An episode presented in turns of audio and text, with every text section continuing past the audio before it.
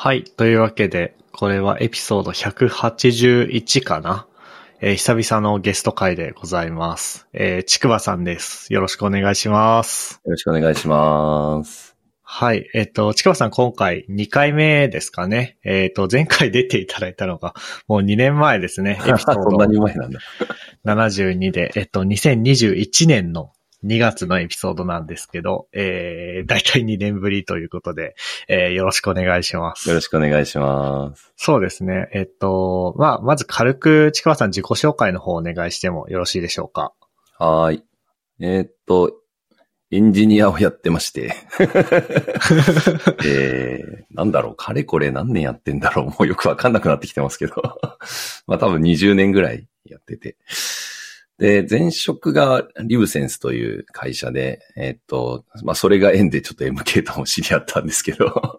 そうですね。そうですね。で、そこを、えっと、2年ちょっと前に辞めて、今はあの、クリレジという会社をまあ起業して、えっと、そこの代表をやってる感じです。まあ代表といっても、ほぼ一人会社なんで、えっと、まあなんか、いろんなベンチャー企業とか、あー手伝ったり、まあ大手さんもちょっと仕事最近入ってて、あの、某大手通信会社で、ちょっとスクラムコーチをやったりとか、おあとはー、不動産テックのアドバイザーの話が出てたりとかっていう感じで、まあなんか複数社いろいろお手伝いしてる感じですね。はい。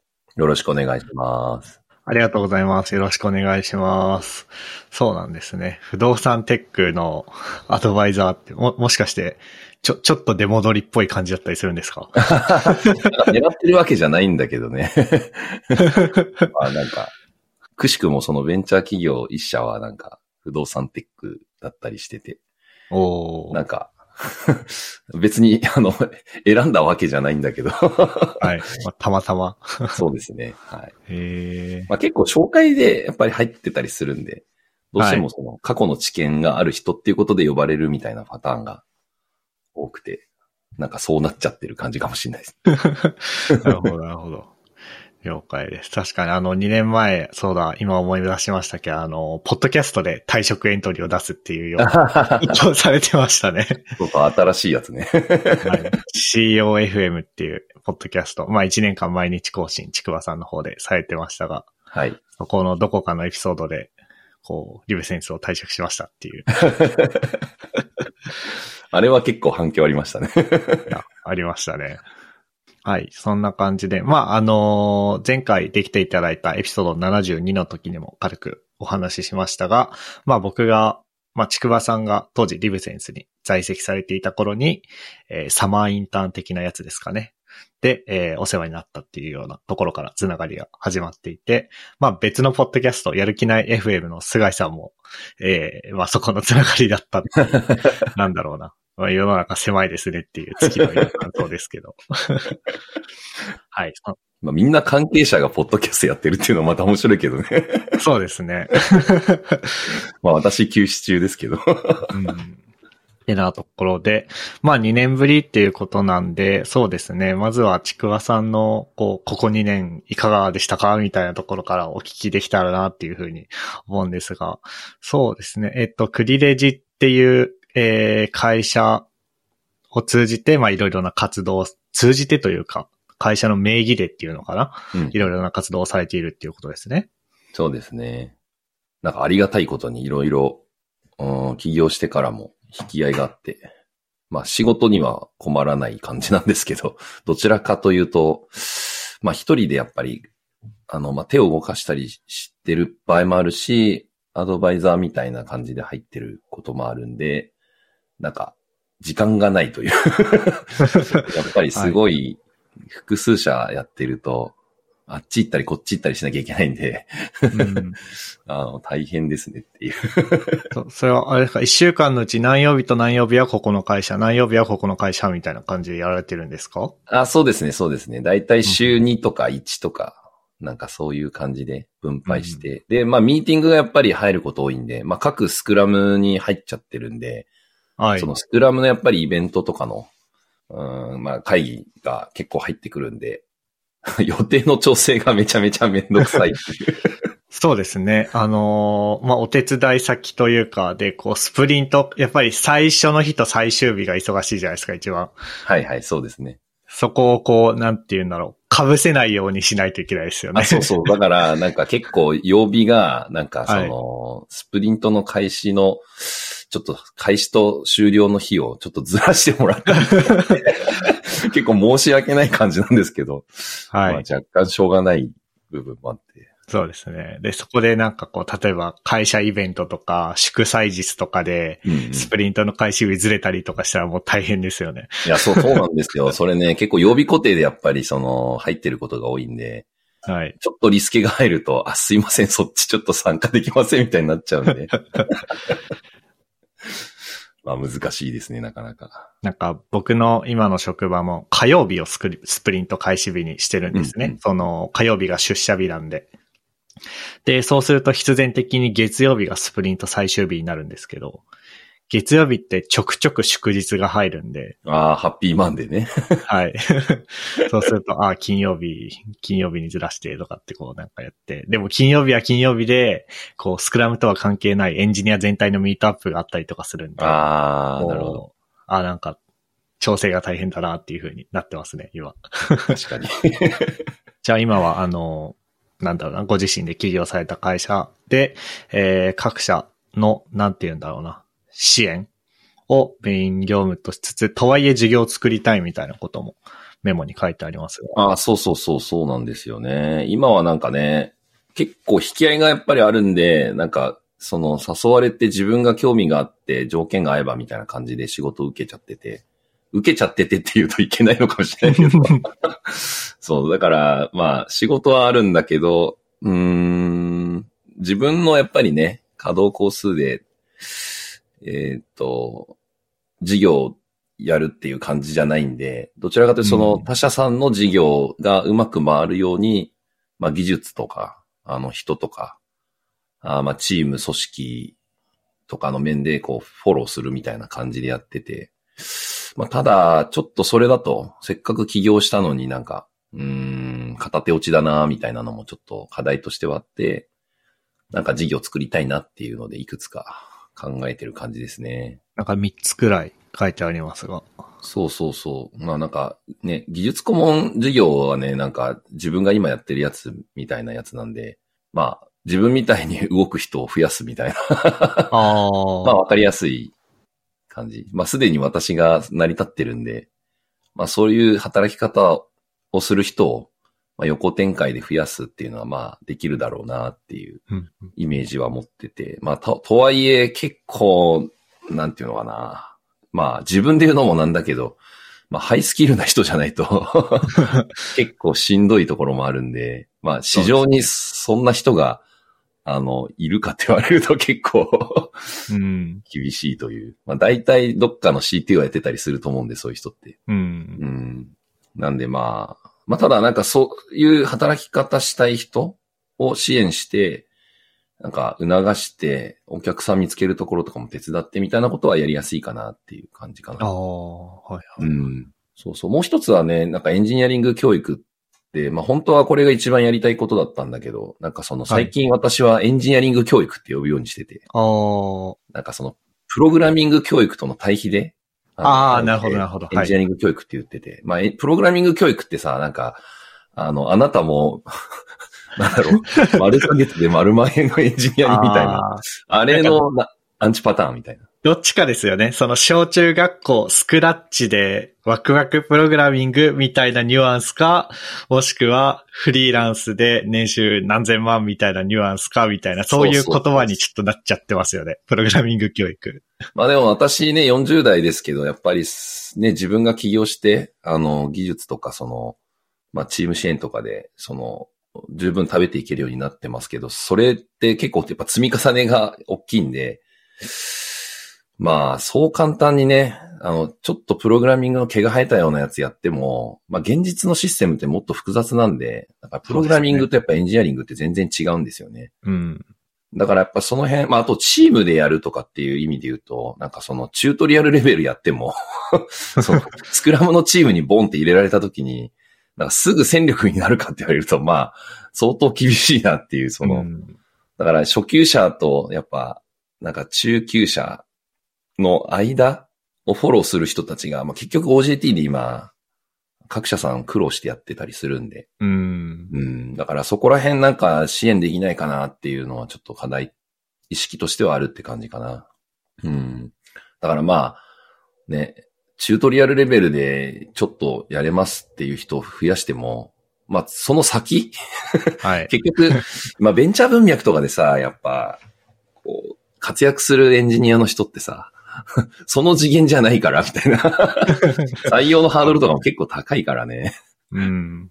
うん、だから、そのレベルに、まあ多少やっぱりかかるぐらいまでフォローするところの機能っていうのが今社会としても欠けてるなって感じてて。うん。確かに。うん。で結局スキルレベルが低い状態でね、そういうスクラムとか入っても、多分足手まといになっちゃって、うん 逆に苦労するみたいなことが起きるかなって思ってて。そうですね。なんかあの、うん。今の僕の職場でもエンジニアの新卒採用みたいなのに関わらせてもらってるんですけど、うん。やっぱなんかこう、今、ちくわさんが言ったような問題意識僕も持ってて、その、なんて言うんだろうな。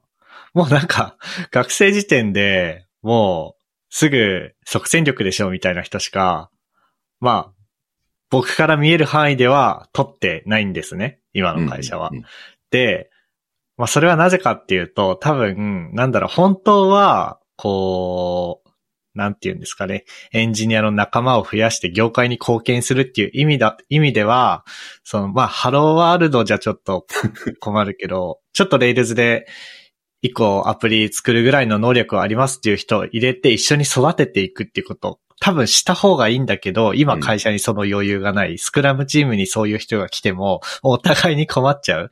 みたいな、えっと、状況なので、ある種こう、なんていうんですかね、ちょっと乱暴な表現をすると、ある程度育った魚をかっさらうみたいな。代わり、こう、こう、う海の元である川の上流に木を植えるみたいなことができていないみたいな。うん、わかるわかる。そういう状況なんで、になんかすごく今の課題意識は共感しましたね。うん。まあやっぱね、逆求人イベントとかで来るエンジニアの候補の人たちって、まあ、ほぼ中途採用レベルの、中途レベルの人たちが結構来たりするんで、そうですね。まあやっぱそういう人ばっかりじゃないんだよね、新卒とか見てると。だから、でもそういう人でも、ちゃんとか恵まれた環境にいれば、あの結構そのご活躍される可能性がある方もいらっしゃるんで、でもそう。そういう人は、ちょっと正直ね、ベンチャー企業とか、まあメガベンチャー企業系は、ちょっとその採用基準に入るのは結構難しい側面があって。はい。うん。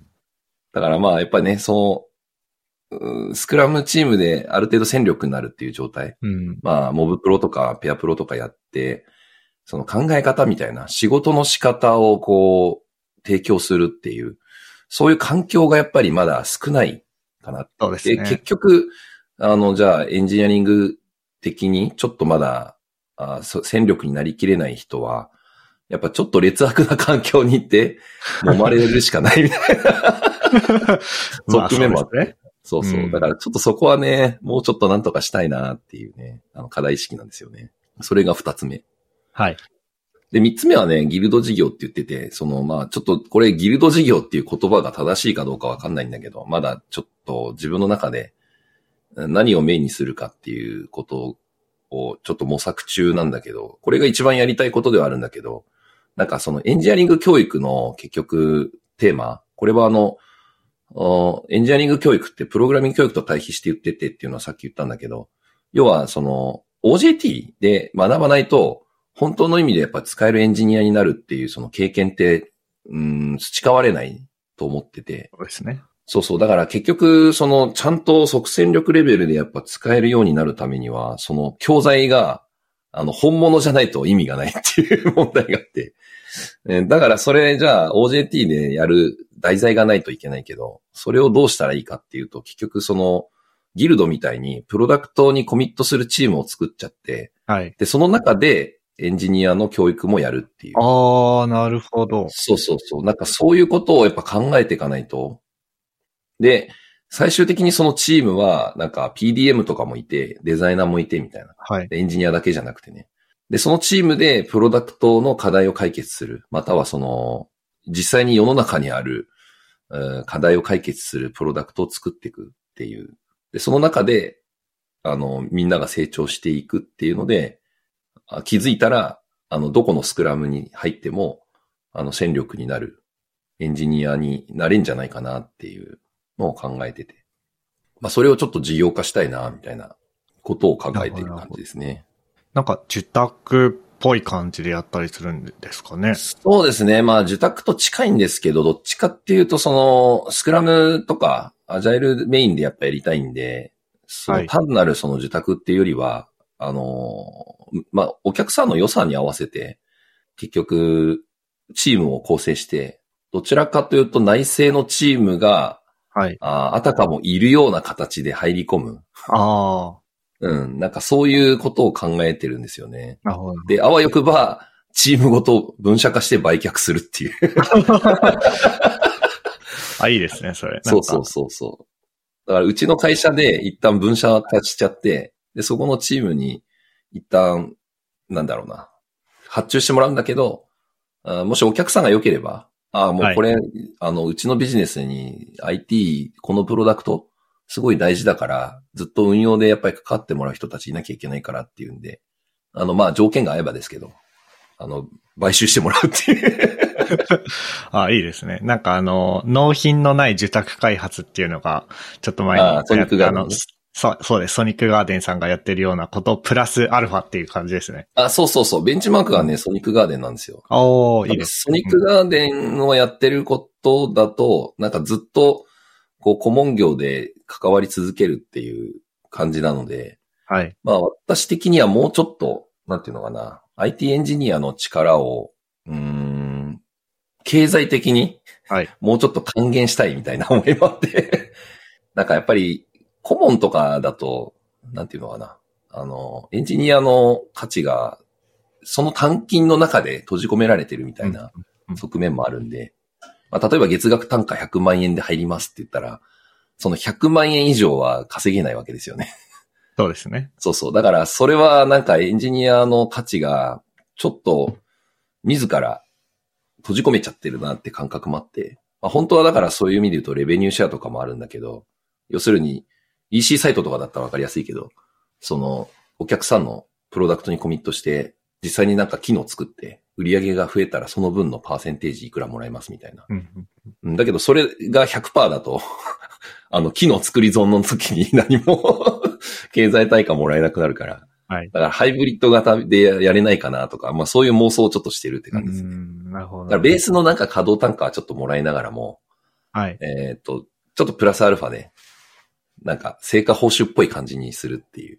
で、最後、えーっと、株を、あの、みんなにこう、ぶ分配して、ちょっとこう、経済的恩恵も被れるみたいな。まあ、そんなうまくいくのかよって話なんですけど。まあでもあの、なんだろうな。よりサービスが伸びるということについて自分ごと化はできそうですよね。あ、そうそうそうそう、そうなんですよね。だからやっぱエンジニアの仕事って難しいのが、その、なんか、グロースハックとかだったらわかりやすいんですよね。なんかすごい数値が伸びましたとか、はい。あ応募フォームの改善で、なんか応募が3倍になりましたとかって華々しい成果出せるんですけど、はいなんかそうじゃない仕事ってエンジニアの仕事たくさんあるじゃないですか。SRE とか。なんか、はいすごいたくさんの人に感謝されるんだけど、売り上げに直結したかどうかって言われると、結構その計測がむずいなみたいなのって結構あるんで。そうですね。そうそう。だからそれはやっぱりもう難しいことに、を計測するのはもう諦めて、うん。単純にその平等に、あの株とか、そういうレベニューシェアの分で入ってきたものを分配するみたいな方がシンプルかな、みたいな。まあそんな妄想をしてる感じですね。それはわかりやすいですね。なんか、うん。僕も上司とのワンオンワンで、こう、今自分が開発してる機能が売り上げのどこにどれくらいヒットするのかを意識しようみたいな話はされているものの、うん。いや、僕の機能単体で確かお金取ってないはずなんだよな、みたいな。そうね。だから、やっぱり、エンジニアの仕事ってすごい地味な部分も大きいから、うん、なんか結構積み重ねだったりとかね。そうですね。でも、そういう目に見えないような、その、影でなんかこそこそやってることが実はすごい重要だったりするじゃないですか。はい。だからまあね、クソコード量産してでもめちゃめちゃビジネスで稼げてるっていうのと、でもそのクソコード書いた人のコードをめっちゃリファクタして綺麗にしてる人っていてっていう中で、じゃあどっちがすごい価値が高いのっていうと、めちゃくちゃ難しい問題だなと思ってて。そうですね。そう、どっちがいいとか悪いとかってなかなか一概に言えないところもあるなと思って。だからチームでやっぱりそもう計測するしか方法がないかなって。うん。だからチームの成果として見て、で、そのチームで上げた成果はもう山分けするみたいな発想の方が シンプルだなみたいな。なるほど。そういう意味でのギルド事業ですね。そうですね。やっぱあとね、その結局、エンジニアリング教育やりたいけど、もうその OJT をやっぱり作るっていうと、本当にプロダクトの価値にコミットするっていうことやんないと、はい。なんか、存在しない案件の、なんかプロダクトの、なんか、教育用の、なんか、はい あ要件とか作ってやるみたいなのって、まあ教育の世界ではよく行われることだとは思うんですけど、はいなん。か、あんなのなんか正直私からするとおままごとじゃんみたいな感じになっちゃうんで。はい。やっぱ現実のね、なんか課題を解決するっていうことやんない限り、うん。まあ本当の意味での力つかないし、ただ課題解決するだけじゃなくて、やっぱりそのプロダクトの本質を見極めて、そのプロダクトの価値を最大化していくっていうところにコミットして初めて多分なんか本当の意味でのなんかエンジニアとしての成長があるのかなって思ってるんですよね。はい。うん。そう。だからそこはなんかやっぱりね、結局もう具体的なプロダクトを作るしか方法がないかなっていうのは感じてますうね。ん。まあそうですね。はい。で、確かにこう。で、今、なんだろうな。よくあるブートストラップ問題的にな感じで、実務経験を積むには実務経験が必要みたいな 状況だと思って、その意味でもやっぱりギルド事業、教育、OJT と実務でのプロダクト開発をこう同時にやっていくっていうのはなんかこう、聞いてていい話に聞こえましたね。そうそう。なんかね、いろんな人にやっぱりあの、エンジニアリング教育やりたいんだよと。要するに、はいなんかプログラミングができるようになりましたって毛が生えた人ばっかり増やしてもやっぱ良くなくて、うん逆になんかちょっと実務を経験した人で、でもやっぱりその、簡単なプログラミングとかスニペットは書けるんだけど、あの、いざ実践的な要件、ビジネス要件の複雑なやつをこう見たときに、それをその適切なクラス設計で、はい。えっ、と、リファクタしつつ、えーテストコードも書きながら、あの、いい感じに、えーで、負荷状況も考慮しながら、あの、できるだけ、こう、メモリ効率優しいコードにするみたいなことってできないんですよね。だから、それ相当難しいことになっちゃうんで、そのプログラミングをただやったっていうぐらいの人だと、結構厳しいので、はい動くってコードは書けても、そのエンジニアリングとして、まあ、より良き行動にするみたいなところは、まあ、かなり、やっぱ、帰りがあって、うん、そこをやっぱりフォローできるんじゃないかなっていうのはね、感じてんですよね。はい。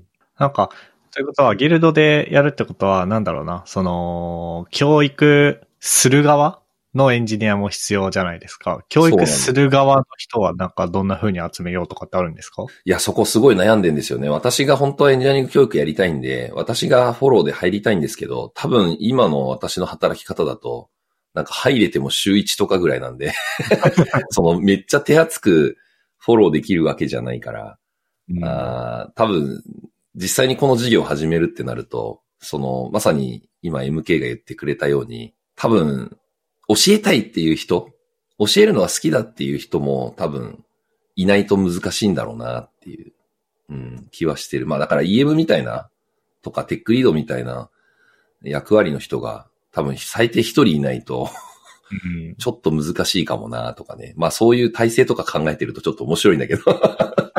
そうですね。うんあとなんか、プログラミングスクール系とかでよく問題になるのが、そうなんて言うんだろうな。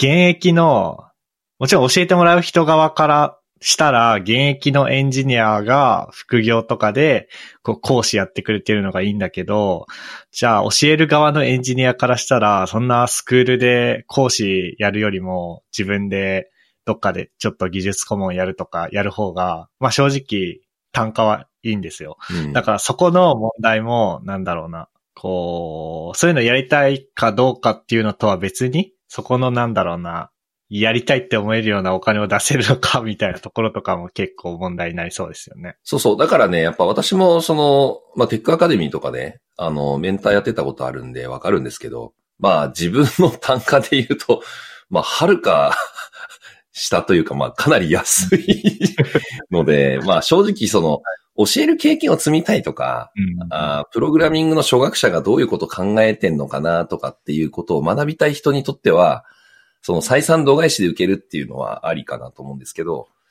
それは結局本物のプロダクトの価値にコミットしてないから単価も上げられないんですよね。うん。要するにその原子が結局ビジネスで見たときに、あの、プログラミングの初学者の人が払ったそのお金で賄われてるから、で、それってやっぱりね、教材作ったり、まあその運営する側の人たちにも還元しなきゃいけないから、教えてる側にそんなに高いお金払えないっていう問題があって、まあ MK が言った通りですけど。まあだからこそ、その OJT で、ちゃんとプロダクトの価値にコミットするっていうところの対価を回さない限り、多分、その、教える人に対して適正な単価は払えないっていう状態になるかなって気がしてますね。そうですね。うん。でも、そこの場でこう、そのギルドみたい、まあギルド事業とおっしゃっているところで、こう教える側として、まあ教えながら事業、プロダクト開発引っ張るっていう経験自体はもうめちゃくちゃ価値の高いものに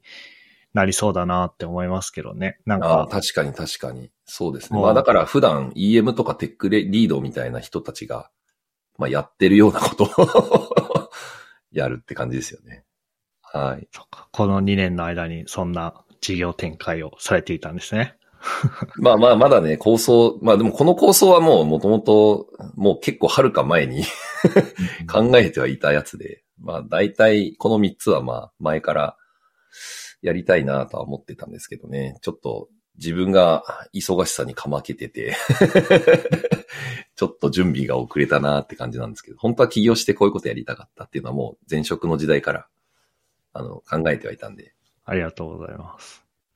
で、そうですね。まあ上から行くと COFM の話とかも書いてありますね。そうですね。なんか、COFM ね、もっと本当は早く復活する予定だったんですよ、自分の中では。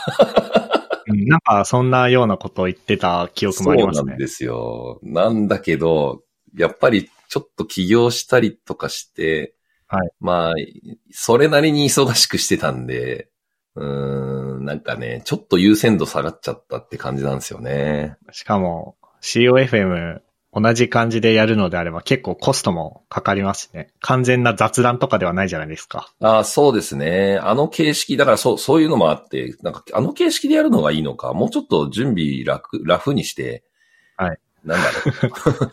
こう、カジュアルにはい、喋って終わるみたいなのでもいいかなとか思ったりはするんだけど。もうこ、このポッドキャストはもうカジュアルに全部続けるために。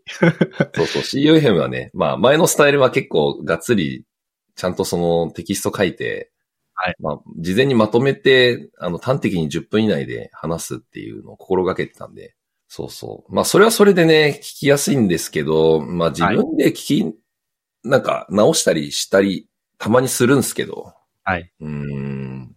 もうもうちょっとやっぱりゆっくり喋ってる方がなんか聞きやすいかなって思ったりもするんですよね。ああ。結構ね、私早口なんで、まとめてるとこうペラペラ喋って終わっちゃうんで、なんか頭の中入ってくる前に終わっちゃうんですよね。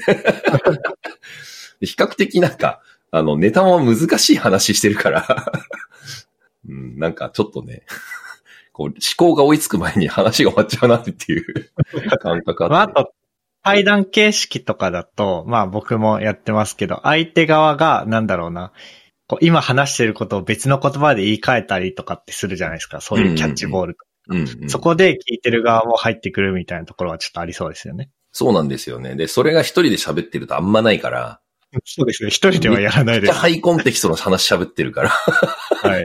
自分は分かってんだけど、みたいな。改めてね、聞き直すとね、いや、さっきの話ちょっと難しかったなって自分で思うんですよね。こいつ難しいこと言ってんだ、みたいな。まとまってはいるんだけど、みたいな。そうそう。でもね、やっぱそのコロナでね、ちょうどコロナに差し掛かる時から始めたから、はい。やっぱすごいコロナでオンラインとかも進行して、でもやっぱこ声のなんか偉大さみたいなのはすごいやっぱ再確認させられたなと思ってて、うん、そうですねこ。の COFM をやることによって。だからまあ、あのーすごい声に対しての、なんていうのかな、思いみたいなのは未だにあるんで、うん。ちょっといずれやりたいなと思ってるんですけど、まだ未定ですって感じです。そうですね。あとなんかやっぱ1年間、あの、毎日配信してたんで、はい。まああれはあの本当コロナであの自粛が入ってた時期じゃないと多分無理だったなと思って。そうそう。まあ私もね、なんか去年ちょうど1年ぐらい前にコロナになっちゃったから、もうなんかそれでタグ外れて、もういいやとか言って、めっちゃなんか飲み行ったりとか旅行行ったりとかしまくってたんで。はい。そうそう。だからもう、なんかやっぱね、そういうこう、外に出るようになってから、頻度がめちゃめちゃ増えたんで、そういうのが、まあ出社したりとかもちょいちょいあるし、とか、リアルでやっぱりこう、会う機会が増えて、ね今普通に飲み行ったりしてるし、そうですね。もうほぼなんかアフターコロナに戻りつつあるんで、うん。まあそういう意味で言うとやっぱちょっとね、1年間毎日配信するっていうのはまあアホだなって感じなんで、まあもっと無理ない範囲でね。はい。うん、まあせいぜい1週間に1回とか、まあちょっと気が向いた時に、ちょっと話したいことがあったらやるぐらいの感覚の方がいいのかなと思ってて。うん。うん。まあそれぐらいちょっとカジュアルにやるっていうのは、まあ考えてますね。うん。確かにちょうど僕らのこのポッドキャストも毎週配信始めたのがコロナ始まってすぐだ、すぐで、うん。で、まあ当時は、なんだろう、ま、真面目にというか、結構トレロで話題管理したりとかっていうしっかりやってたんですよ。うんうんうん。でも、なんだろうな。こう、毎週続けるっていうことをやるために、どんどんどんどん省力化していって、まあでも今がちょうどいいかなぐらいですね。今週1、週2出社ぐらいしてるんですけど、その、まあメンバー3人が出社日被ってない時に、えー、収録して、まあ土曜日の午前中とかでちゃちゃっと編集しちゃってみたいうなん感じです。あなんだろうな。例えば、これ以上頻度増やすとか、もうちょい質を高めるために何かをするとか、あとは逆に出社日がもっと増えるとかすると、あ、ちょっと厳しいんだろうなっていう感じはしますね。うそうだよね。まあ、いずれにしても、ちょっとポッドキャストはね、ちょっと思い入れはあるんで、あの、ちょっと復活交互期待って感じかもしれない。と言っときます。楽しみにしています。でなんか声、声つながりでなんか、すごい興味深いことが書いてありまあ、すね。そうそうそうね。これちょっとね、話したかったんだけど。なんか、2023年、そろそろ、いや、COFM 復活しようかなって若干思ってたんですよ。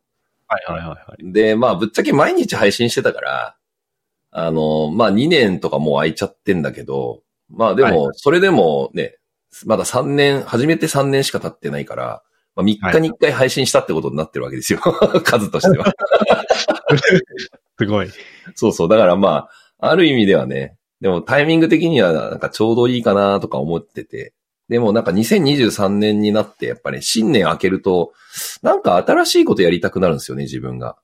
うんそうですね。なんか今までと同じことやってると良くないなっていう感覚がすごくあって、まあこれは起業してからより一層強くなったんですけど、なんかやっぱり変化自ら起こさないと、あの、どんどん年食ってくればくるほど、自ら変化を起こせなくなって、で、変化を起こせないのを積み重ねすぎると、あの、環境がガラッと変わっちゃって、まあ環境からその変化を押し付けられることになっちゃうから、はい。そうなりたくないから自分で変化を起こせる癖をつけようと思って、おーいいですねだ。から、そう。で、新しいことをやろうと思って、で、始めたのが、なぜかボーカルスクールに行くっていう。単純になんか、結構カラオケとか、あの、はいスナック行って歌ったりとかしてて、はい だんだん去年とかもね、コロナのあれ、タガが外れちゃって、普通にもう歌いまくったりしてたんで、もうちょっとなんか歌うまくなりたいな、みたいな。え漠然とした思いがあって、で、ようやく重い腰を上げて、ちょっとスクールに通い始めたみたいな。ーもう、ボーカルスクールはもうその字面の通り捉えて、う歌を教えてくれるってことですもんね。そうです、そうです。普通にあの、マンツーマンで一応先生がいて。で、その先生にこう発声練習とかしてもらって、で、自分が持って出た課題曲とかをはい。歌うみたいな。今、ヒゲダンのミックスナッツとか歌ってる。ええすごい。全然歌えないんだけど、高すぎて。なんか、こういう教室でやるやつってもっとこう、なんだろうな。クラシックとか、うんうん。そういう感じのやつかなと思ったんですけど、普通に J-POP というか、そういうそう曲ですね。なんですね。基本的にはやっぱりあの、ボーカルスクールって言っても、なんていうのかな。いわゆる J-POP とかを、なんか、持ってきて歌うみたいなのが、そこは主流っぽいんで、ええなんでまあなんか、大体流行りの曲とかでやる感じですかね。あ、なんか近所にも、近所にもありますね、ボーカルスクール。僕の家の近所にも。マジっすか？へえすごい。まあね、ボーカルスクールいっぱいあるけど、そこはまあ大手のとこなんで、全国展開してるとこなんで、はい。あのーまあ一応、まだ1月からかな、通い始めたばっかなんですけど、まあ一応まだ続いてますね。月2回ぐらいしか行ってないんで、まあ、ゆるーくやってる感じですけどね。え、なんか、か、ど、ど、どんな感じなんですか？その歌の指導をされるっていうのが、全然想像ついてなくて。あ、でもなんかね、ある意味こういう感じですよ。同じ、その、スクールにリアルで行くんだけど、コロナの件があって、あの、対面でできなくなっちゃったから、その飛沫感染の問題があって。はい。だから、あの、各ブースに入るんですよね。ほう。先生と生徒さんがいるブースがいあって、で、そこはこう閉鎖空間みたいな、まあボックスになってるんですよ。はい。一人が入れるみたいな感じになってて。で、今やってるみたいにマイクがそれぞれセットされてて、はい。リアルタイムで音がこう繋がるみたいな感じになってて。ああ、なるほど。え、その、ディスプレイを越しにいるってことですか？あ、そうです、そうでです。そうですだから隣にいるんだけど、ディスプレイとマイク通してお互いコミュニケーションしながらやるっていうす。ええ感じに今はなってますね。それはなんか、し、支障とか出ないんですか？いや、全然ないですね。なんかやっぱ有線で繋いでるから、すごいリアルタイムなんで、はい。も、全く問題ないですね。なんか先生が普通にこうやってピアノ弾いて、なんか、あーあーあーとかそういうのをやったりとかああ。してる感じですね。あ、そうか。確かに、その、他の、なんだろうな、ダンスとか、そういうのに比べて、こう、なんつうの、ここうしてっていうのを、こう、ななんていうんだ、見せたり、時には体をこう、触って動かしたりとか、そういう感じではないですもんね。うん、そうそうそう。だかそうか、ら、そうか。意外と普通に成り立ってますね。へえ確かに、歌、歌うまくなりたいですね、僕も。そうそう。その絡みで、なんか声、なんか使えないかなと思ってたら、なんか、酔っ払ってスマホ見てたら、なんか、声優のオーディションのなんか、広告があって、はい。で、なんかあの、応募条件は、えーっと、上が49歳までとかだったんで、一応対象だったんですよね。はい。で、なんかその広告が、LP が書いてあったのが、なんかあの、応募条件はただ一つ、声がいいっていうのを言われたことがある人みたいなこと書いてあって、はい。で、私なんか、あの、結構昔から声はいいよねっていろんな人に言われたんで。あとなんかあの、ね、高校1年生に入る前に、なんか亡くなったおじいちゃんと一緒にお散歩してたら、あの、そのおじいちゃんが、あ私、つとむって言うんですけど、つとむは声がいいなと。おうお前は声を使った仕事に就いたらいいんじゃないかみたいなこと言われて、はい。で、それが私にとってのおじいちゃんの遺言だったんですよね。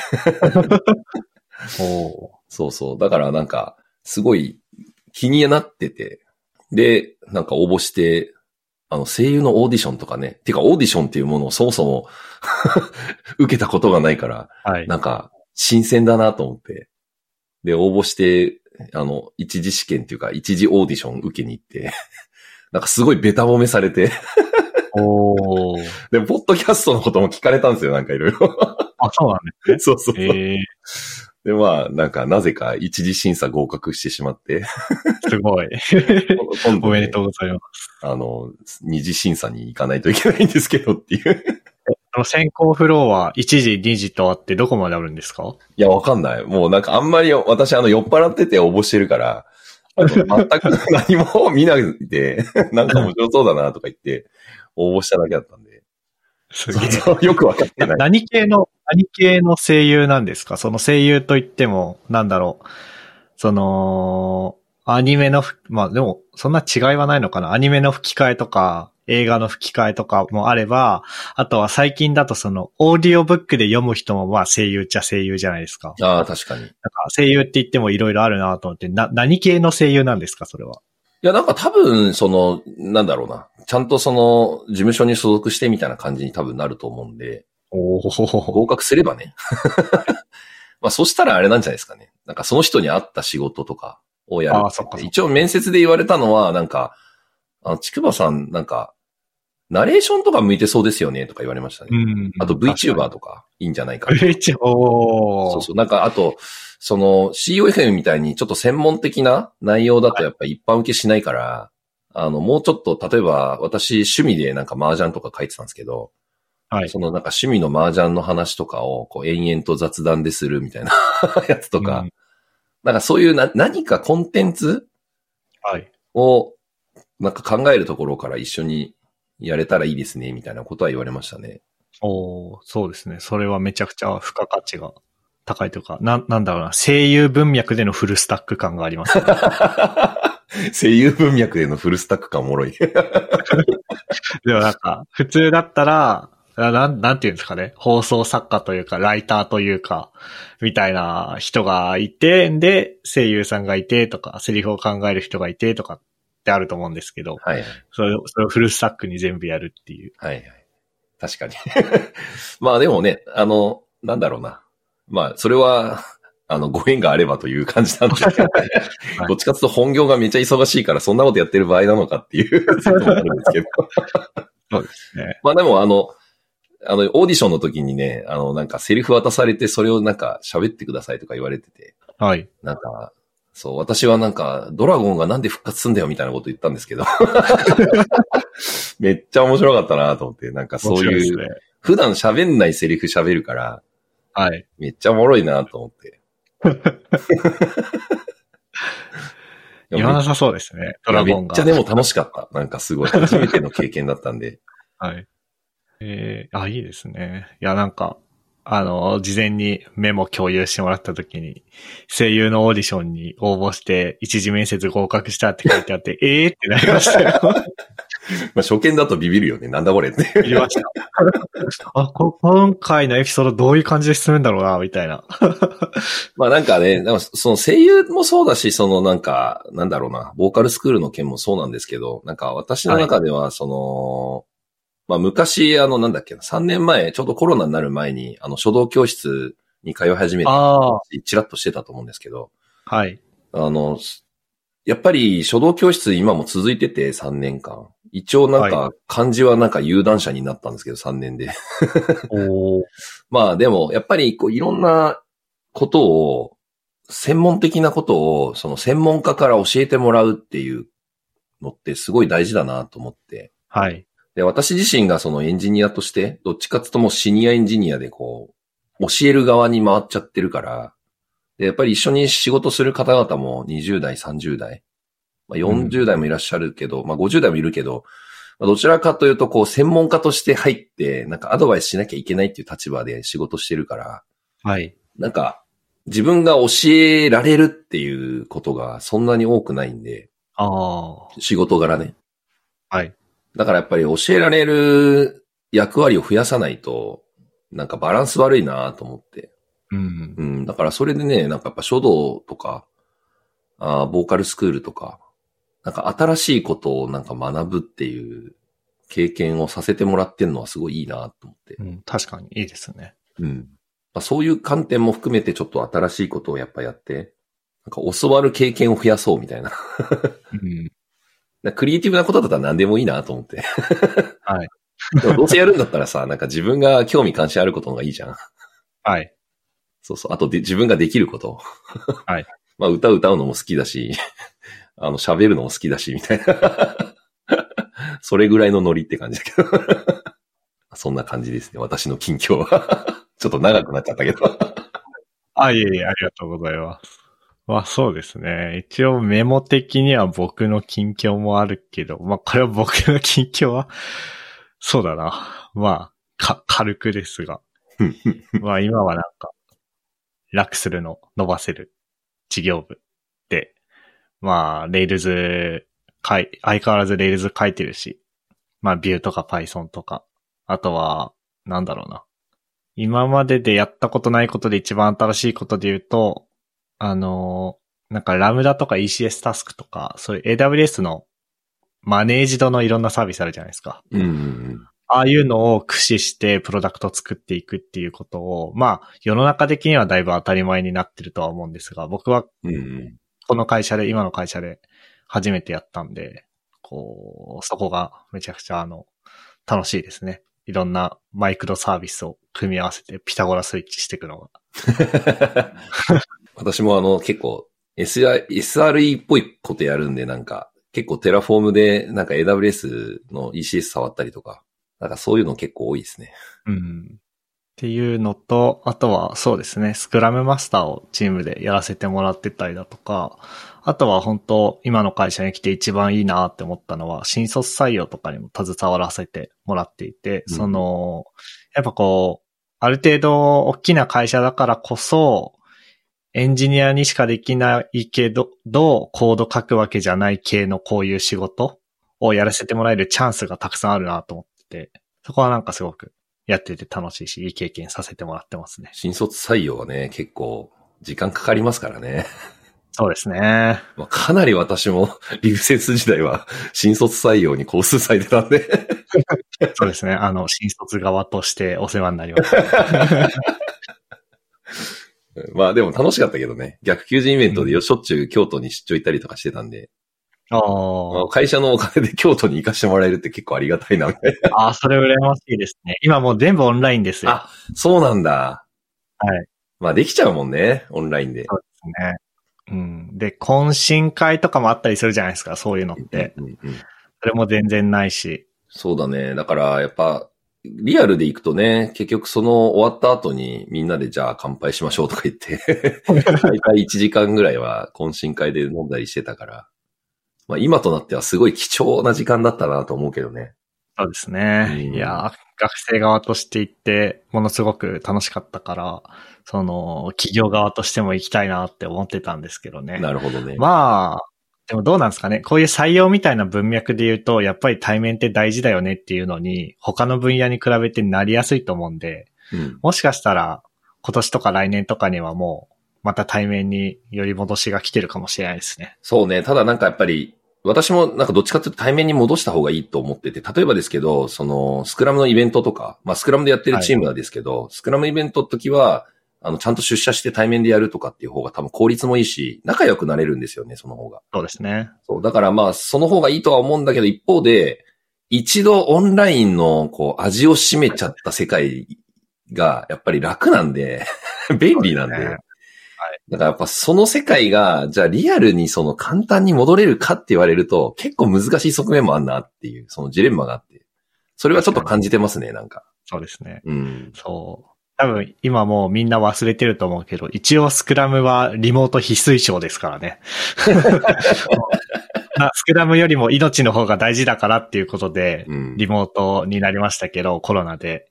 一応コロナの前はスクラムはリモート必須賞っていう感じだったはずなんで。そうそうそうそう。だからまあ結局コロナのせいでね、あのーその、じゃあスクラムをリモートでどうやって円滑に回すかっていうのは結構各社やっぱいろいろ工夫して、多分この3年間でだいぶノウハウも溜まってるんで。はい。うん、だから、やっぱそれで回っちゃってるっていう経験をしちゃうと、じゃあ、あえてじゃあリアルに戻す 理由って何なのっていうと、結構その、な、なんていうのかな、みんなが納得する理由を提供するのって難しいよなとは思っちゃうけどね。そうですね。まあ、だいぶハレーション起きますよね。やっぱり。そうそうそうそう。ええってやっぱリモートがいい人って言っているから、うんえー、リアルで出社ですか？みたいな。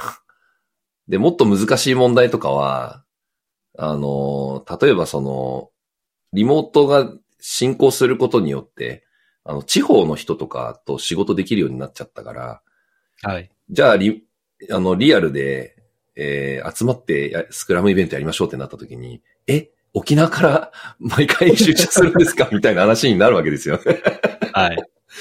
で、それはまあ月1とかだったらいいんだけど、はい。いや、さすがにそのね、1週間に1回ないしは2週間に1回のそのスプリントごとにはい。出社すんのかって言われると結構ね、厳しいですね。まあ、めんどっちいなっていうのはありますよね。2週間に1回とかだったらね、場所によっては新幹線でパッと来れる大阪とかだったらね。そうですね。ありあり得るかもしれないけど。なんか長野、長野に住んでる人が週1でこっちまで出社してくるとかは聞きますけど、うんうん、沖縄とか北海道とかそういうレベルになったらもうお互いに辛いですよね。うん交通費出す側も行く、実際に動く側も。まあだから私はね、どちらかというとその、多分目的が大事で、な、なぜ、えっと、リアル対面でやるのかっていうところの目的が、はっきりしてないと、単になんかスクラムイベントやるから出社しましょうとか、あの、会社の制度として週1は出社日を設けますっていうだけだと、現実的にはその、なんかハハレーションっていうかまあなんかね、ちょっと不満持つ人が 出てきちゃうなっていうのを感じますね。そうですね。もうあるし、結局なんかその出社日みたいなのがあっても、その何かしらの事情で出社できないケースってあるじゃないですか。チームのうち一人だけリモートとか、確かに。いう時のミーティングが一番めんどくさいんですよね。確かに。いや、だからね、オンラインでやるんだったらもう全員オンラインの方が楽なんだよね。で、オフラインでやるんだったら全員オフラインの方が楽なんだよね。はい。これ、あの、オンラインとオフラインのハイブリッドだと、結構リアルで集まってる人の温度感と、はい。オンラインでこう繋いでる人の温度感って結構差が出ちゃったりするんで。差が出ますね。そう。で、やっぱりリアルで喋ってると、こう雑談ベースみたいな感じでわーってこう被せて喋れるから、はい。でそのノリで喋ってると、オンラインで参加してる人って、あれ？ちょっと音声被ってて聞こえなかったんだけど、みたいな なんで笑ってんのかがよくわからないみたいな状態になったりして。そう、なんか、なんだっけな。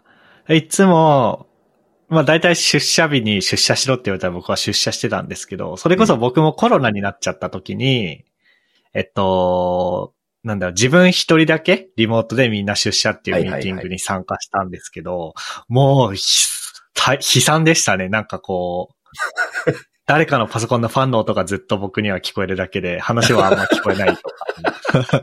あとは結構みんなあれなんですよね。会議室のでかいディスプレイに映して、で、誰かのパソコンが通話アプリに繋がっていて、まあ、なんだろうな。うん。みんなと同じ画面は見ているはずなのだが、オフィスの人たちがどうやら、これがこうで、ここがこうでとかって話してるから、おそらくこの人たちディスプレイに指さしてなんか会話してるな。ああ、そうそうそう。僕に見えないあるな、それめちゃくちゃある。そう、プロジェクターとかで映してるとさ、画面は共有されてんだけど、ここがこうとか言ってやってるとわかんないんだよね、全然。わかんないそう。わかる。あなんかこう、なんだろうな。より、こう、ユニークな何か識別詞、ベースで話していくことが求められますよね。なんかチケットが、な、なんだろうな、スプリントバックログとかを表示するときに、いや、このタスクって今どうですかとかって言うんじゃなくて、チケット番号150のうん。話なんですけどっていうふううんにうん言わないといけないっていう、なんかそういうスキルもあるなって思いました。そうね。まあ、一応なんか Slack のハドルとかで繋いで、その画面になんか書きながらとかで、あーとかではいはいはいまあ一応補えるっちゃ補えるんだけどね、こことかっていうの。マウスのカーソルとかも映るから、一応画面共有しながら、あの、話すっていうので、まあ、その、指示代名詞 でなんとかなるっていうケースもあるけど。うん。難しいよね、やっぱね。難しいですね。まあ、っていう感じですかね。あの、何の話でしたっけ？ああ、そっかそっか。あれだよ、なんか新卒採用の下りから、なんか発展してた発展しでもおかげさまで楽しくやれてますね。な。よかったよかっとか、まあ、ポッドキャストもかれこれ3年ぐらい毎週更新。してますね。なんか、あ、僕って何かを続けることってできたんだなっていう、自分でも正直驚いてますね。素晴らしい。まあでも負担がないのが大事よおね。かげさまで。そうですね。もう、なんか、なんだろうな。まあ一緒にやってるメンバーとも話したのが、続けるっていうことを一旦目的にしてみようかっていうコンセンサスを取れたんで、なんかいろんなものをある種削るというかサボれたんですよね。うん。だからそれが、なんというか、続けられているコツというか、かもしれないですね。で、一方で、その、なんだろうな。一方でというか、加えて、こう、まあ、ポッドキャスト始めた理由が、社会人になってからポッドキャスト始めるってなった時に、こう、まあ仕事が Rails なんです。仕事を Rails でやってるんですけど、自分がオーナーシップ持って好き放題触れる Rails アプリが欲しいなと思ったんですよ。うん。だから、ポッドキャストのサイトとかを Rails で作ってやってるんですけど、そのポッドキャストと、なんだろう、個人で作る Rails アプリっていうのがいい感じにこう組み合わさって、こう、なんていうんですかね。まあ、ファンクラブ向けのシステムを作ったりだとか、配信システムを自分で作ったり、文字起こしと検索システム作ったりみたいなところが結構うん。楽しくやれていて、そこもなんだろうな、そこは僕個人のモチベーションみたいなところとして、めちゃくちゃあって楽しくやれてますね。なるほど。いいっすね。はいなんか副業みたいだよね。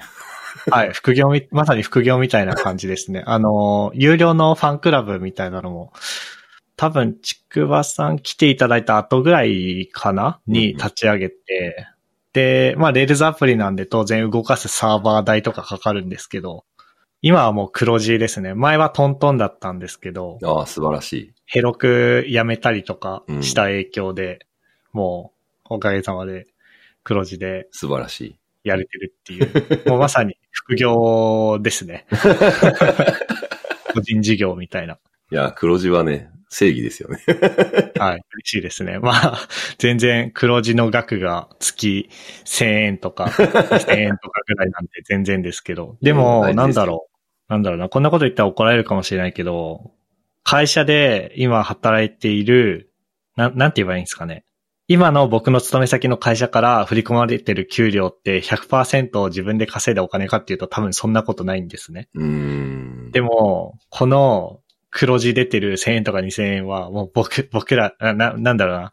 ファンクラブの皆さんからいただいてるものなんだけど、これは僕僕らの実力というか、の黒字だな、みたいな風な、に思えてるんで、すごい自己肯定感は上がりますね。確かにやっぱ自分がね、なんかその、すべて見れてる、手が届くところにあるっていうの結構大きいよね。うん。大きいですね。ね自分たちの声と、なんだろう。その喋りと、いなんかそのサイトがもうすべてだからね。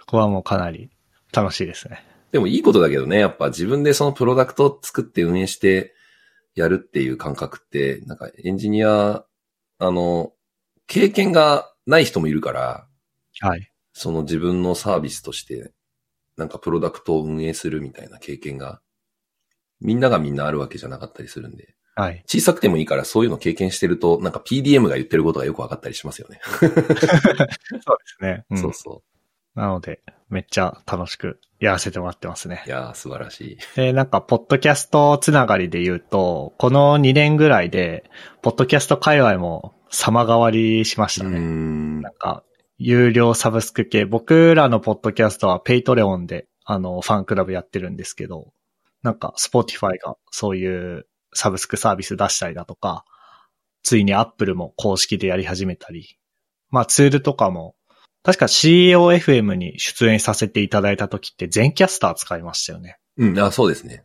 あのーまあ、ブラウザベースで通話して、ポッドキャスト用の音声録音するのに Zencastr 使ってたんですが、今は Cleanfeed とか、今僕が使ってるリバーサイドとかもありますし、あとは、なんだろうな。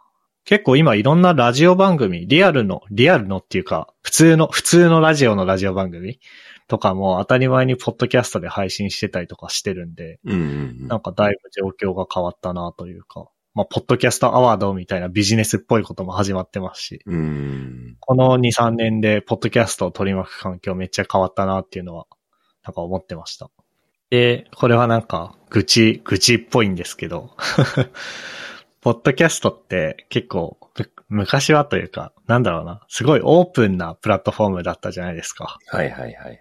こう、なんだろうな。RSS フィードとフィードを置いとけば、そこに書いてある MP3 をクライアントが勝手に取ってって聞くみたいな感じなんですが、最近なんか結構一部のポッドキャストクライアントがこう余計なことをしてるんですよ。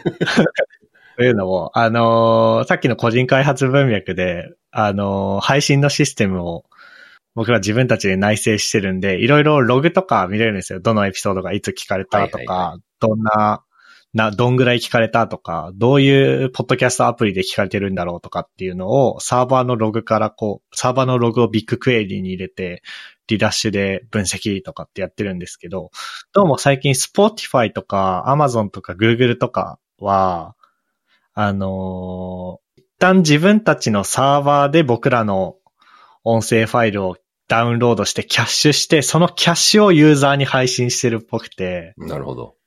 だから Spotify で100人聞いてたとしても僕らからは1としか見えないんですよ。それ、厄介だね。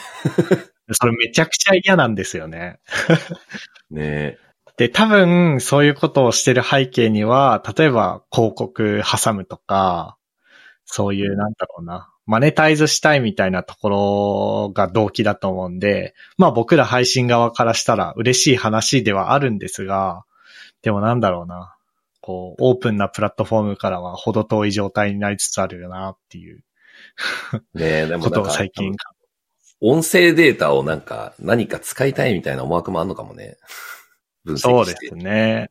うん。なんか、僕らのポッドキャストは有効になってなかったですけど、かなり聞かれてるポッドキャストとかだと、アップル側で冒頭の数秒文字起こしして検索できるようになってたりとかもするみたいなんで、すげえ。なんかその音声という、ある種ビッグデータを何か使って面白いことをビジネスをやりたいっていう。感じなんでしょうね。まあめちゃめちゃでも今後ね、あると思うけどね。まさに、あの、次の話題に書いてあるけど、AI 的な。最近盛り上がってんじゃん、自然言語処理が。ありがたいですね。音声からの文字起こしで、その文字起こしたテキストをもとにまたなんか AI で絡めてやるみたいなのって、すごい進化してきそうな気がするよね。はい。そうですね。じゃあ、まあ、次の AI の話いきますけど、 OpenAI のいろんなツールがめっちゃ盛り上がってますよね、今。いや、もうすごいよね。なんかチャット GPT とかね、ノーション AI とかね、めちゃめちゃすげえなと思って見てるけど。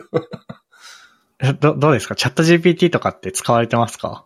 いや、あんま使ってないね。なんか、あの、ネタで 使うくらいで。でもなんか、比較的周りのエンジニアの人とかやっぱ使ってる人はいて、新しいこととか学ぶときに、あの、ざっくり知りたいみたいな要件だと結構機能するっぽいね。うん、そうですね。まさに、その、うん。AWS の、僕 ECS をっていうのをあんまり触ったことがなかったんで、はいはい。こう、クラスターとかタスクとかサービスとかいろんな概念をよくわかってなかったんですよ。はいはい。なんか Amazon ECS のクラスターとかなんとかっていう概念がよくわかりません。簡単に説明してって言ったら、バーッああ。お、すげえって思いましたね。いやーでもね、正直言うとあの ECS はね、わかりづらい。タスクとかね、名前がね、独自すぎて、全然わかんないです。意外と一般的な名前使ってんじゃん、あれなんか、タスク。でもはいタスクとタスク定義の違いとかさ、あー、あね。サービスとかもすごい一般的な名称すぎるから、なんかあれ、かなりなんか、エンジニアというか、コード書くときのアンチパターン踏んじゃってんな、みたいな気がする。いや、わかります。なんかあのねできるだけ命名にさ、なんか一般的すぎる用語をつけない方がいいとかあるじゃん、なんか。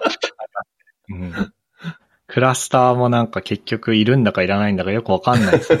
い EC2、なんか僕の理解、僕が最初にした理解だと、EC2 ベースの ECS タスクの場合はクラスター必要で、ファーゲートだったらいらないのかなと思ったら、やっぱいるっぽいし、なんかよくわかんないですね。とか、あと、そうですね、この間会社の同僚とペアプロしてて、うん。あなんか、なんか、このコードもっといい書き方はないんですかな？こういう風にしか書けないのかなっていう風に、な話をしてたんですけど、そしたら同僚が、そのソースコードをチャット GPT に貼り付けて、このコード改善してって言ったら、改善案ずらずらずらーっと出てきて、すげえ。あ、すげえ、そういう使い方あるんだ、と思って。その、あ、な、なんだろうな。もちろんその、秘匿情報には気をつける必要はありますけど、うん。まあ、大したそんな、なんだろうな。どんなコードだったっけな。なんか、モデルに生やしたインスタンスメソッドでちょっと正規表現どうにかするぐらいの、うんうん。あの、汎用的なメソッドだったんで、多分そこの問題はなかったと思いますが、そういう使い方をしてて、そっか、そういう使い方もあるんだと思って、あ、これ使いこなせるかどうかでちょっと、なんか変わんのかなと思ったりしましたね。エンジニアとしての実力の伸び方とか、そういったものが。まあね、難しいよね。あんまりだからチャット GPT に頼りすぎるとね、あ、これでいいやってなっちゃって、実は重大な 欠陥があったことに気づかないみたいな問題も今後増えてきそうな気がするから。そうですね。あくまでもなんだ、その人間の脳みその補助としてうん。使うみたいな感覚はどっかで持っとかないとなんか、すごいなんか、やばい行動が量産されそうな気がしなくもないなって。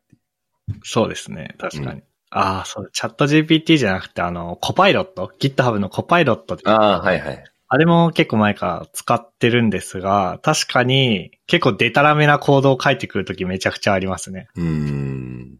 まあ怖いのはだからね、分かってる人が使う分にはいいんだけど、やっぱりそのはいさっきの冒頭の話じゃないけど、プログラミング教育に毛が生えたみたいな人が、なんかそれを信用しちゃうっていう、で、コミットされてて、で、コードレビューでもそれ気づかなくて、みたいなパターンとかがね。はい。まあそれは Google で検索してもまあ一緒なんだけど、そうですね。 Stack Overflow の回答をそのままペンってコピペ。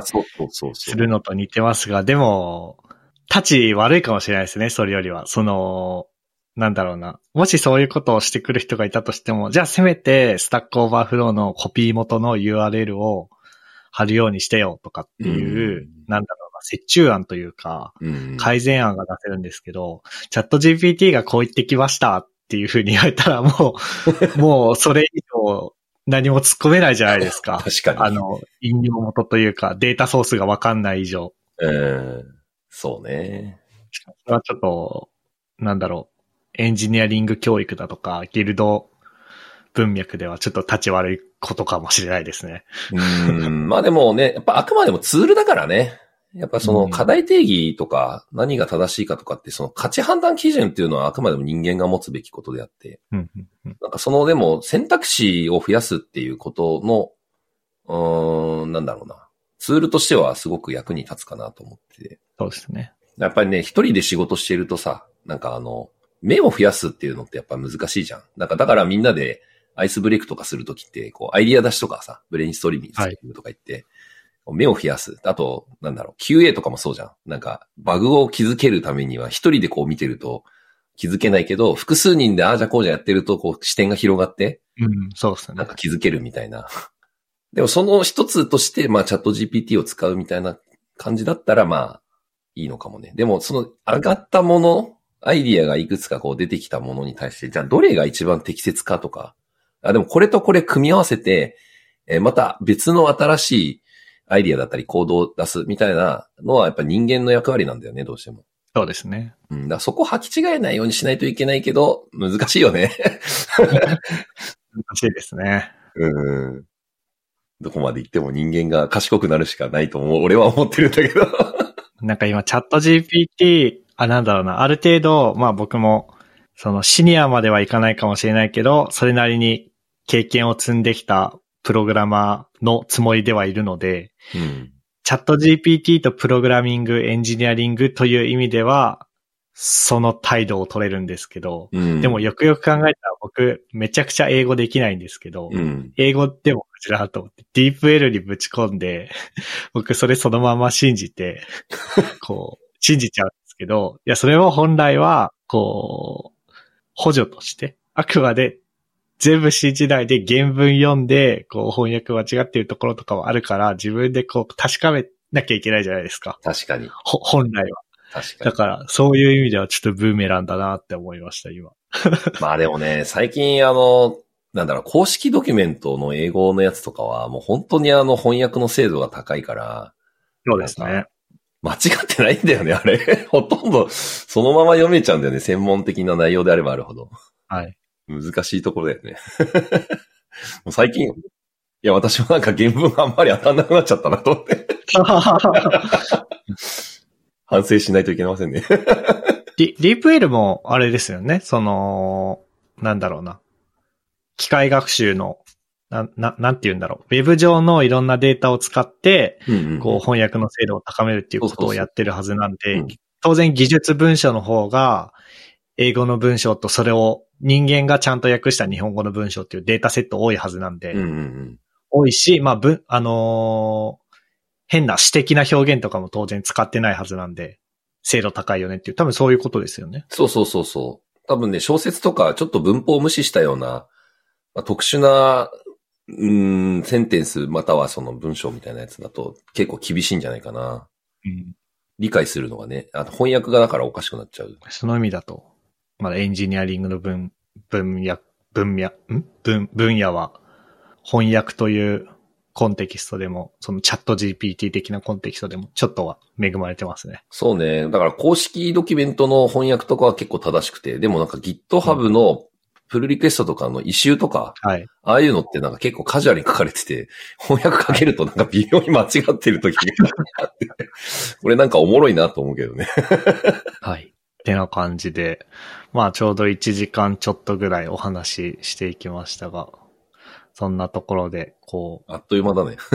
あっという間でしたね。なんか近況交換とか、できましたね。いや、本当なんか普通に、久しぶりっつって雑談したみたいな内容になっちゃったけど、これでいいのかな？めちゃくちゃいいいいエピソードになると思います。ありがとうございます。まあ時間的にもちょうどいいので、はいえっとこれぐらいでエピソード的には終わりにしようかなと思いますが、はいはい。何かこう、最後言い残したこととか、あとは宣伝したいこととかあればぜひお願いします。ああ、言い残したことね、これテキストに書くの忘れちゃったんだけど、最近 Web3 も結構ハマってて。おお そうそう、なんか NFT のね、可能性とか、暗号資産の可能性とかっていうのすごいあの、感じてて。まあちょっとステップンっていうなんか歩いて稼げるみたいな怪しいアプリがあるんだけど、それ結構ハマってて。で、まあなんかそれをきっかけに結構いろんなコミュニティとかに顔出したりとかしてて、あの、なかなか Web3 界隈面白いなって思ってて、まあ一つ、そへの、ーまあチャット GPT とかもあるんだけど、技術的な要素の意味で言うと Web3 はかなり今個人的には注目してて、ゆくゆくはなんかその、エンジニアリング教育とか、そういう教育文脈とかと絡めて、なんかその、例えばなんか何かのカリキュラムを進めると、えー、トークンが稼げるみたいな。い なんかそういうのをやっても面白いかななんてちょっと妄想してるって感じですね。なるほど。ええあなんかやっぱり Web3 のなんかそう暗号資産のやっぱユースケースをいろいろ知れたんで、すごい良かったなっていう。ステップンを通じてってことですか？そうそうそうそう。今までなんかあんまりね、ビットコインとか積み立ててたけど、なんかこれはい何にな役に立つんだろうみたいな思ってたんで、あまりその使い道がようわからんな、みたいな、なんか投機的だなって思ってたけど、はい。案外そうじゃない部分で、そのゲームと、ゲームファイとか言われて、ね、言わ言われてますけど、なんかいろんな、そのユースケースがあるんだなっていうことを知れたんで、まあちょっと今後、ええなんかいろいろ、やってみたいなっていうね。ちょっと事業にしてみたいなって。ちょっと日本でやるのはかなりハードル高いんだけど、まだ法整備がちょっと追いついてなかったりするんで。あ、そうなんですよね。あとはあれですね。あとはそれで、あれ、あれですね。なんか、ポッドキャストとかもね、本当は Web3 とか絡めたら面白いのかもしれないですけどね。えええ、どう、なんか僕全然 Web3 明るくないんですけど、はい、はい。ど、どう絡まるんですか？あ、いやなんか例えばそのトークンの設計次第なんですけど、なんか今だとなんかはいツイッターと絡めてて、ツイッターでつぶや、なんかハッシュタグつけてつぶやくとトークンもらえるみたいなのか、はい。そういうのがあったりするんですね。だから例えばそれを応用すると、えっ、と、ポッドキャスト聞いてくれたら、聞いたらトークン稼げるみたいな、あの仕組みも作ろうと思ったら多分作れるはずなんで、確かに。そうそう、なんかそういうのを、いろんななんか、インセンティブ、何かの行為を行うことに対するインセンティブ設計として Web3 ってすごい有効だなと思ってて。なるほど、なるほど。行き過ぎるとやばいけど、はい。そうそう、まあステップンもね、結構行き過ぎてて崩壊したりとかして、まあ大変な時期もあったんだけど、はい。まあ今はなんかそれが落ち着いてて、すごくいい感じになってきてるんで、なんかそういう、うーん、日常的に、例えば歩くっていう行為とか、はい。あの、まあ、いわゆる健康に良いとされてることじゃないですか。はい。だ例えば、まあ、ね、極端な話、旅行に行くとかもそうだし、まあ、トラベルトゥーアーンとかはもうできる可能性もあって、うんうん。旅行に行って旅行先に、例えばチェックインとかして、なんかスマホかざしたらトークンもらえるみたいな、そういうこととか、なんかその、ちょっとしたこう、行為に対して、あの、今まではお金にならなかったことがお金になるみたいな。はいまあお金って言うとちょっと語弊あるけど、まあトークンになって、まあそれ換金可能になるみたいな世界観が作れたら面白いなと思ってて。なるほど、なるほど。うんへえ。まあそういうのをね、ちょっといろいろ考えていきたいなっていうのを書こうかな。追加で書こうと思って忘れてた。まあこの話し始めるとまた長くなっちゃうから。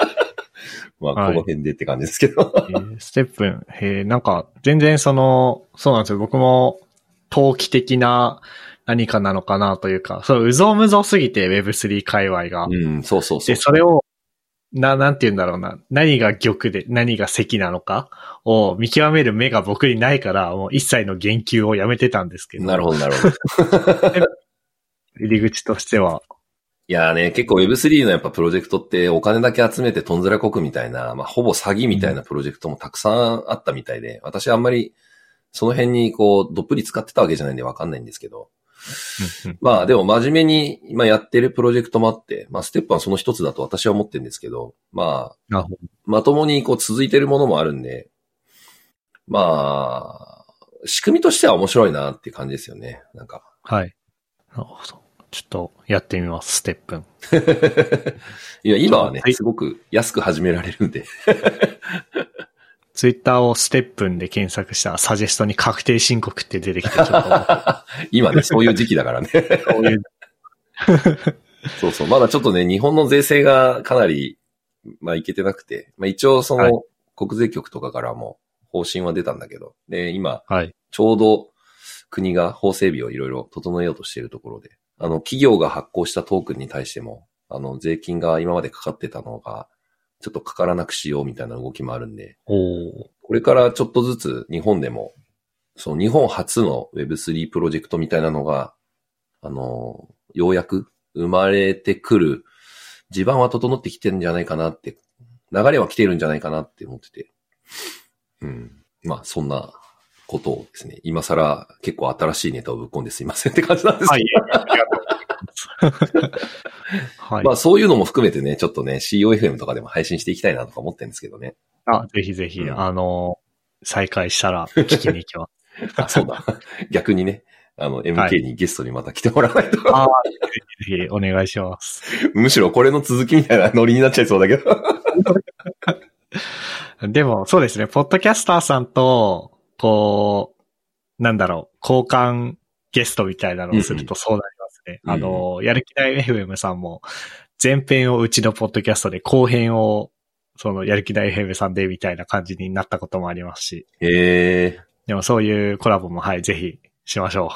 じゃあ、そんなところですかね。はい。はいえっと、改めまして、今日はちくばさんにゲストで来ていただきました。ありがとうございました。ありがとうございました。